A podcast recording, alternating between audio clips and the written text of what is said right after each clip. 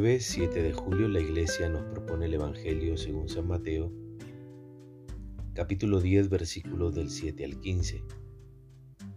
Lo que recibieron gratis, denlo gratis. En aquel tiempo dijo Jesús a sus apóstoles, De camino proclamen que el reino de los cielos está cerca. Sanen a los enfermos, resuciten a los muertos, limpien a los leprosos, expulsen a los demonios. Gratuitamente han recibido, gratuitamente deben dar. No lleven en el cinturón oro, ni plata, ni cobre, ni provisiones para el camino, ni dos túnicas, ni sandalias, ni bastón. Que el trabajador tiene derecho a su sustento.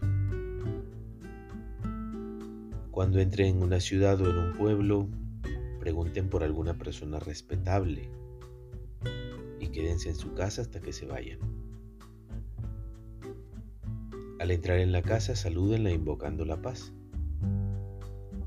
Si la casa lo merece, entrará en ella la paz. Si no la merece, esa paz retornará a ustedes.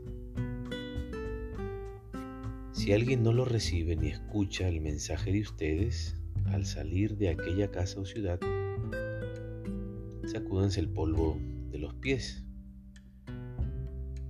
Les aseguro que el día del juicio, Sodoma y Gomorra serán tratadas con menos rigor que aquella ciudad. Palabra de salvación.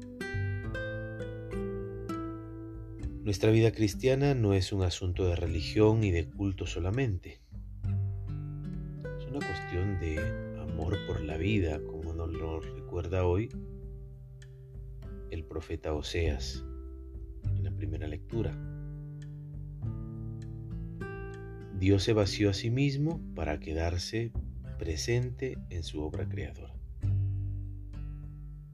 La imagen del celo entrañable de Dios es conmovedora porque realmente no hemos valorado tanto amor manifestado.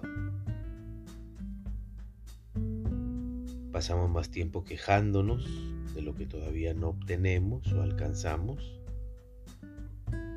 y no nos damos oportunidad de disfrutar a plenitud aquello que ya somos y tenemos.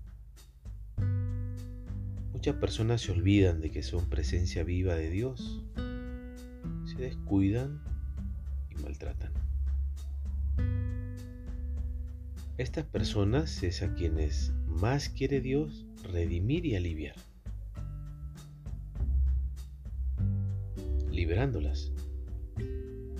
Para eso somos una iglesia en salida, misionera, para dejar la comodidad de nuestras vidas privadas, compartiendo solidariamente las angustias y las penas de tantas personas que nos rodean.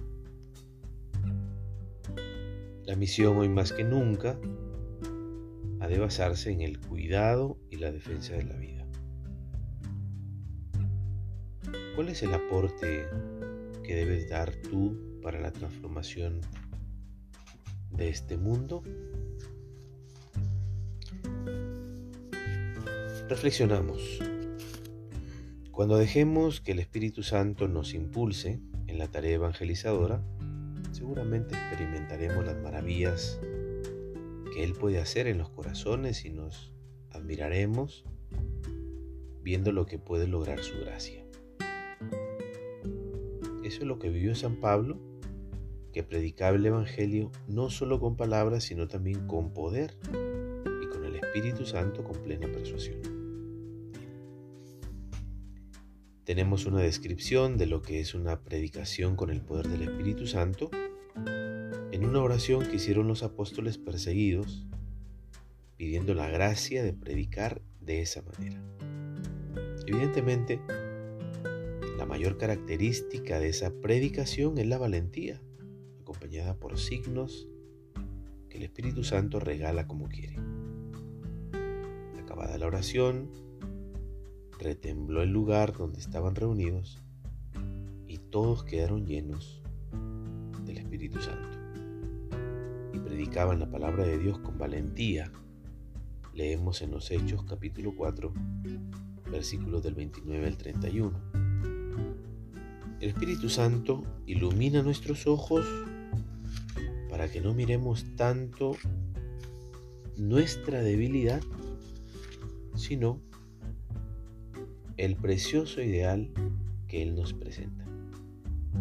Así descubrimos que vale la pena entregarlo todo y Él nos fortalece